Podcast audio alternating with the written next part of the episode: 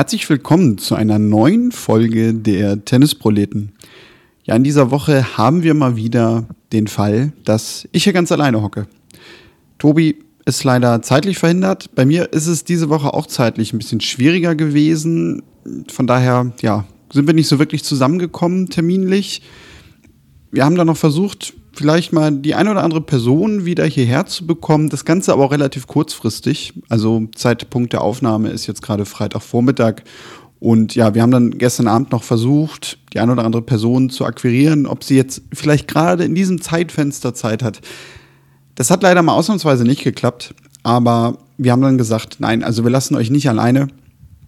Und ich werde euch dann einfach hier ein bisschen was erzählen mit den Punkten und Themen, ja, die wir sonst gemeinsam besprochen hätten. Das haben wir in der Vergangenheit ja auch schon mal gemacht. Und das sollte, glaube ich, kein Problem sein, denn klar, es wird dadurch jetzt nicht 60 Minuten dauern. Die Australian Open sind fast um. Es läuft gerade aktuell das Halbfinale Djokovic gegen Tommy Paul. Stefano Tsitsipas ist bereits schon im Finale der Herren eingezogen. Ja, es steht also nicht mehr viel bevor, was diese Australian Open 2023 angeht. Und wir werden wahrscheinlich in der nächsten Woche noch mal ein bisschen intensiver zurückschauen auf das Turnier, wenn wir dann zu zweit oder vielleicht ja auch zu dritt sind, je nachdem. Ja, jetzt gerade das Match, das läuft, Djokovic-Paul, holt mich persönlich jetzt nicht so sehr ab. Der erste Satz war zwar ein bisschen seltsam, ihr habt es wahrscheinlich dann zum Zeitpunkt der Aufnahme selber auch gesehen, beziehungsweise nachlesen können oder auch eine Zusammenfassung euch angeschaut. Deswegen möchte ich da jetzt gar nicht so sehr drauf eingehen. Aber Tommy Paul ist sicherlich ja ein gutes Stichwort, denn wir haben einige Zuschriften bekommen, unter anderem auch von Markus Graf, der natürlich fragte, sag mal Leute, was ist jetzt eigentlich mit diesen US-Boys da los? Äh, vor drei, vier Jahren wurden die im Grunde eigentlich tot gesagt. Da gab es irgendwie nur noch Isna und Opelka lief da irgendwie mit rum und das war's. Und ja, jetzt auf einmal fluten die die Weltrangliste regelrecht. Also da kann ich gleich noch ein bisschen was zu sagen, denn ich habe mir das mal so ein bisschen aufgeschrieben, wie so nächste Woche sich die Weltrangliste zusammensetzen wird aus US-Sicht bei den Herren. Das ist echt schon sehr, sehr unterhaltsam, kann man sagen, und ja, eigentlich schon mehr eine Machtdemonstration. Aber das Spannende ist natürlich daran, ja, es kommen viele Jüngere nach, aber es ist jetzt auch nicht so, dass die dieses Alcaraz-Alter zwangsläufig haben. Also es ist jetzt nicht, dass so 17-, 18-Jährige nach vorne stoßen aus den USA, die sich in der Weltrangliste platzieren, sondern es sind ja durchaus Spieler, die doch schon jetzt länger auf der Tour dabei sind, die so Anfang 20, Mitte 20 teilweise auch sind, wie zum Beispiel so ein JJ Wolf. Und ja, jetzt aber wirklich erst so ihre Karrierehochform erreichen vielleicht ja auch sogar dann noch weiter klettern werden. Ähm, Taylor Fritz war ja so ein bisschen der Erste, der sich jetzt auch in den Top Ten etabliert hat, kann man doch, glaube ich, langsam sagen. Francis Tiafoe, für viele ja schon länger ein Spieler, der ja auch so ein bisschen einer war, wo viele sagten, Top Ten ist nicht ganz ausgeschlossen. Und ja, ich kann das ja vielleicht einfach mal durchgehen. Also Taylor Fritz, das ist jetzt der Stand, wie es Montag aussehen wird. Also Stand heute Vormittag Live-Ranking für nächsten Montag. Taylor Fritz wird auf Platz 8 stehen, damit sein Karrierehoch.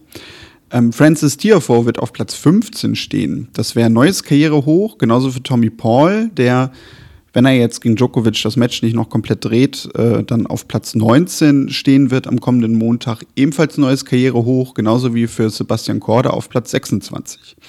Jensen Brooksby wird auf Platz 38 stehen. Dann ein alter Bekannter John Isner, Platz 41. Ben Shelton, neues Karrierehoch. Riesensprung wird er machen von Platz 89 auf dann höchstwahrscheinlich Platz 43. JJ Wolf, ebenfalls neues Karrierehoch mit Platz 47. Und Riley Opelka und Brandon Nakashima werden auf Platz 48 und 49 stehen. Wenn ihr das jetzt einfach mal durchrechnet, ich weiß ja nicht, ob ihr mitgezählt habt, dann sind das nämlich insgesamt zehn Namen, die nächste Woche bei den Herren aus den USA kommen und in den Top 50 stehen. Das sind, wenn ich mich jetzt nicht komplett verrechne, 20 Prozent der Spieler unter den Top 50, die dann aus den USA kommen. Das ist natürlich schon richtig, richtig stark. Und wenn man dann nämlich noch mal ein bisschen weiter runter guckt, also da gibt es ja auch noch irgendwie einen Maxime Cressy, einen Marcus Giron, Mackenzie McDonald, Michael Momo, der jetzt, oder Mo wird da, glaube ich, nur ausgesprochen, habe ich in äh, dieser Woche gelernt, ähm, ja, die ja auch in den Top 100 stehen, also auch gar nicht so weit weg sind, teilweise von den Top 50. Ja, woher kommt das? Also, Wahrscheinlich, weil einfach da gute Arbeit gemacht wird in den USA, weil natürlich das System äh, einfach für die Spieler da ist. Viele, ich sagte es gerade, sind jetzt auch gar nicht mehr ganz blutjung, weil die dann auch doch den Weg über zum Beispiel das College-System gehen, über das wir ja schon häufiger gesprochen haben. Aber natürlich investiert die USTA auch sehr viel. Also es gibt mittlerweile jetzt auch nach Corona wieder viele ITF-Turniere, viele Challenger-Turniere.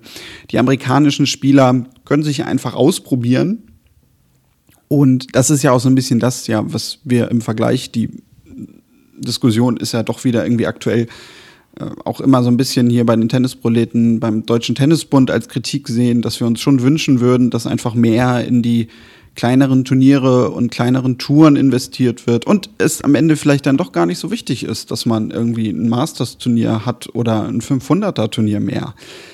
Ähm, sicherlich etwas, was ja jetzt spannend auch sein wird in den nächsten Wochen oder sagen wir jetzt auch mal fürs Jahr 2023, wie sich das aus US-Sicht bei den Herren weiterentwickelt. Denn ja, man hat, glaube ich, gerade bei vielen Spielern, die ich gerade genannt habe, einfach den Eindruck, dass da jetzt noch nicht äh, das komplette Potenzial ausgeschöpft ist. Ähm, ja, gerade Ben Shelton, hatten wir Ende des Jahres drüber gesprochen. Da hatten wir im November sogar noch gesagt, ne, schaut vielleicht mal 2023 mehr auf den. Da könnte einer werden, der mal so richtig durch die Decke geht. Freuen wir uns natürlich auch immer, wenn wir dann mal nicht so ganz Unrecht haben, auch wenn vorsichtig, ne, bisher nur ein Turnier. Aber ja, also wird definitiv für viel Unterhaltung sorgen auf der ATP Tour, das äh, US-Team. Und ja, natürlich auch für so zukünftige Auftritte in Sachen Davis Cup etc.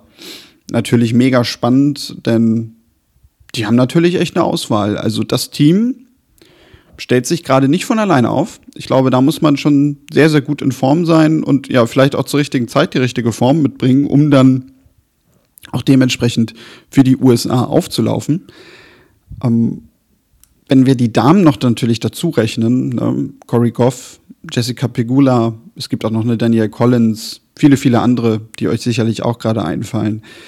Ähm, auch so für so Formate wie den Hopeman Cup, den es ja jetzt im Frühjahr wieder geben soll in Nizza, sicherlich das US-Team ein gern gesehener Gast, weil einfach automatisch sehr, sehr gut und sehr, sehr hochklassig besetzt. Ja, also die USA wird in den nächsten Jahren sicherlich wieder sehr im Fokus stehen des Tennissports, sowohl bei Damen als auch bei Herren.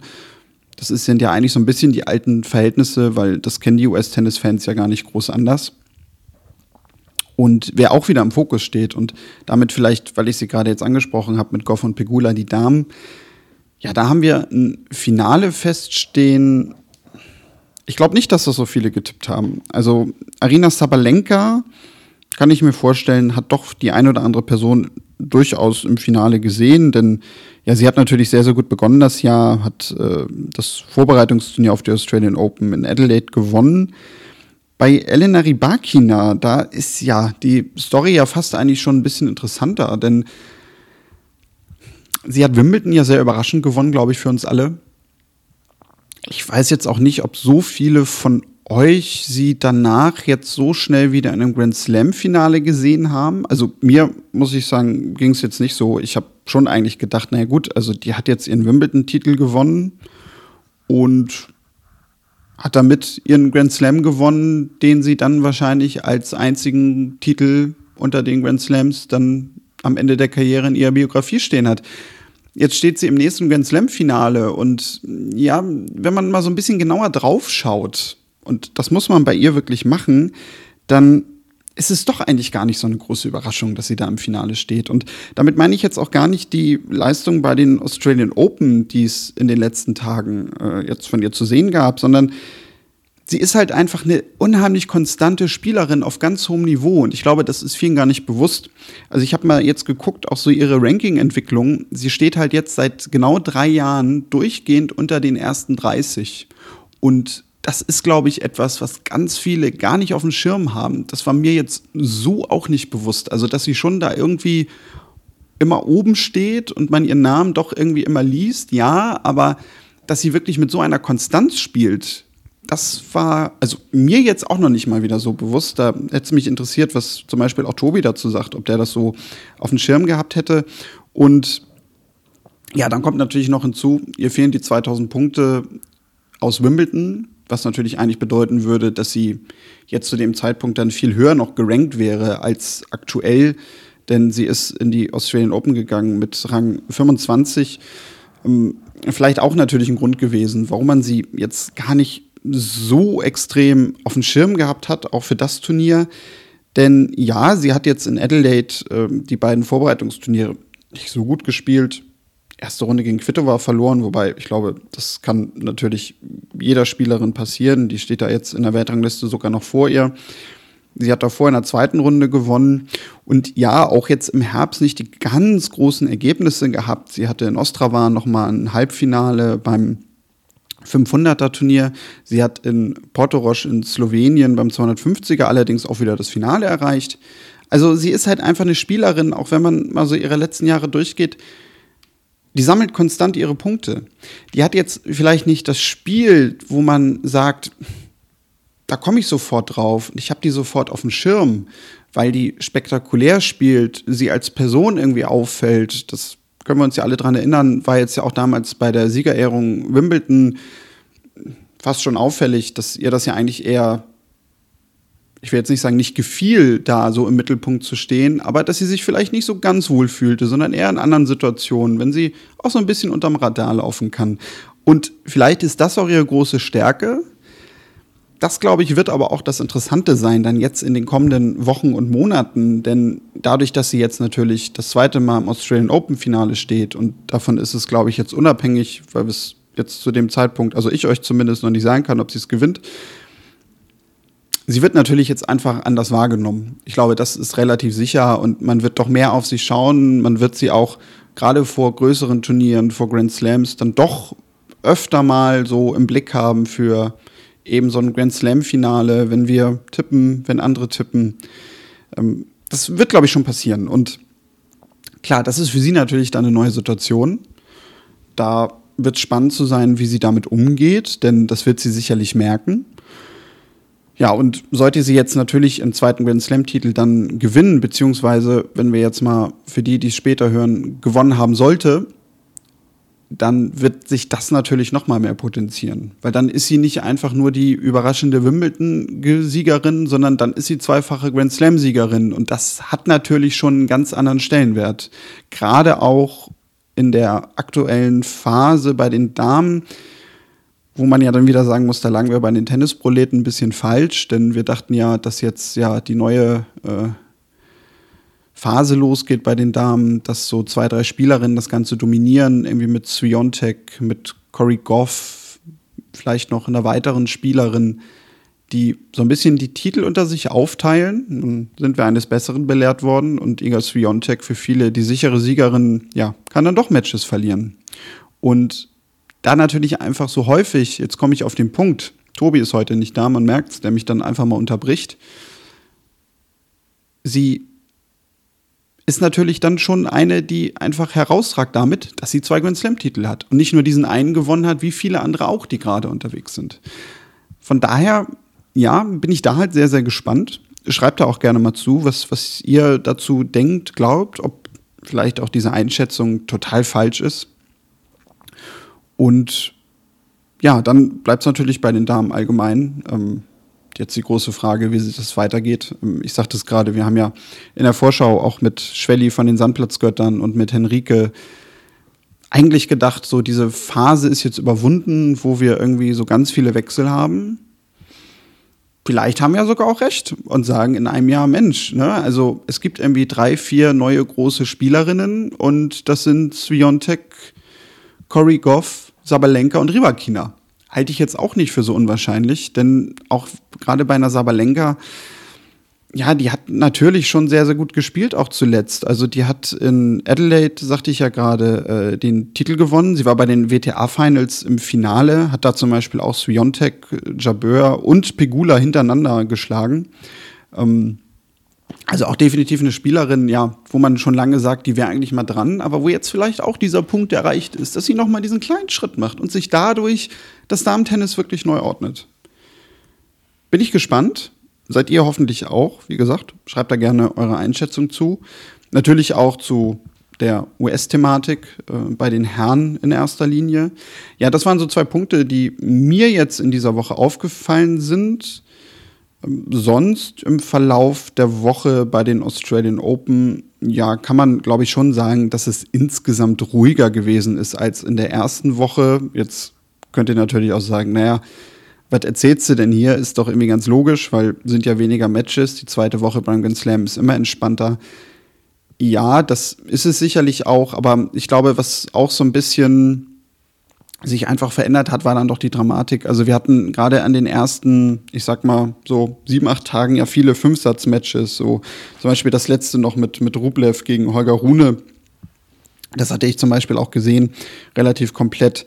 Ähm, ja, das war natürlich irgendwie nochmal was Besonderes, gerade mit diesem Matchball von Rublev, der dann so als Netzroller im Match-Tiebreak fünfter Satz irgendwie das Match zu Ende bringt. Rune, der ja eigentlich das Match schon lange hätte zumachen müssen und der sichere Sieger war und das Ding dann doch nicht über die Bühne bringen kann für den, glaube ich, sogar diese Niederlage so mit sein ja, wichtigstes Erlebnis eventuell sein könnte in seiner bisherigen Karriere. Denn, also vielleicht auch höherwertiger als jeder Titel, den er gewonnen hat. Denn ja, da wird er natürlich ganz viel draus ziehen. Ähm, so wie er als Typ wirkt, wird ihn das, glaube ich, auch noch lange ärgern.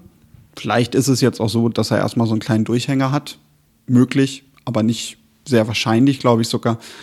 Und ja, der wird auf jeden Fall aber natürlich nicht das letzte Mal so weit bei einem Grand Slam gekommen sein. Da können wir uns, glaube ich, sicher sein, sondern der wird auch noch die Viertel- und Halbfinals sämtlicher Grand Slams beehren können, wenn er sein Spiel zusammenkriegt und sich halt auch im Griff hat. Da kann man jetzt natürlich immer noch sagen, na gut, ne, der ist jung und da verzeiht man sowas vielleicht schneller.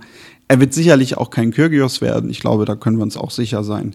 Aber ja, sicherlich muss er noch ein bisschen an, ich sag mal, seiner emotionalen Matchpraxis arbeiten. Vielleicht ist das der richtige Begriff. Und ja, sonst würde ich auch sagen, denn ich schaue gerade, ich rede hier fast 18 Minuten schon wieder. Ich halte einen 18-minütigen Monolog, minütigen Monolog, entschuldigt. Und da darf man eigentlich gar nicht drüber nachdenken wenn man es ehrlich nimmt. Von daher würde ich sagen, denn das mit der US-Dominanz und mit Ribakina, das wollte ich loswerden und ich glaube, das war auch im Sinne von Tobi. Ich würde damit einfach schließen. Wenn ihr das rechtzeitig hört, viel Spaß bei den Finals der diesjährigen Australian Open. Wenn ihr etwas loswerden möchtet an uns, dann gerne eine E-Mail, kontakt.tennisproleten.de oder natürlich auch über die sozialen Netzwerke. Ihr findet uns unter Tennisproleten bei Twitter, Instagram und auch Facebook. Und in der nächsten Woche, das verspreche ich euch dann, werdet ihr mich nicht alleine hören müssen, denn ja, auf Dauer ist das denn wahrscheinlich doch auch ein bisschen sehr, im wahrsten Sinne des Wortes, monoton. Von daher werden wir uns in nächster Woche dann wieder ja, in der typischen Konstellation zurückmelden. Tobi wird wieder da sein und dann werden wir sicherlich auch das ein oder andere Thema nochmal intensiver besprechen, das ich hier heute auch angerissen habe. Bis dahin macht's gut und tschüss.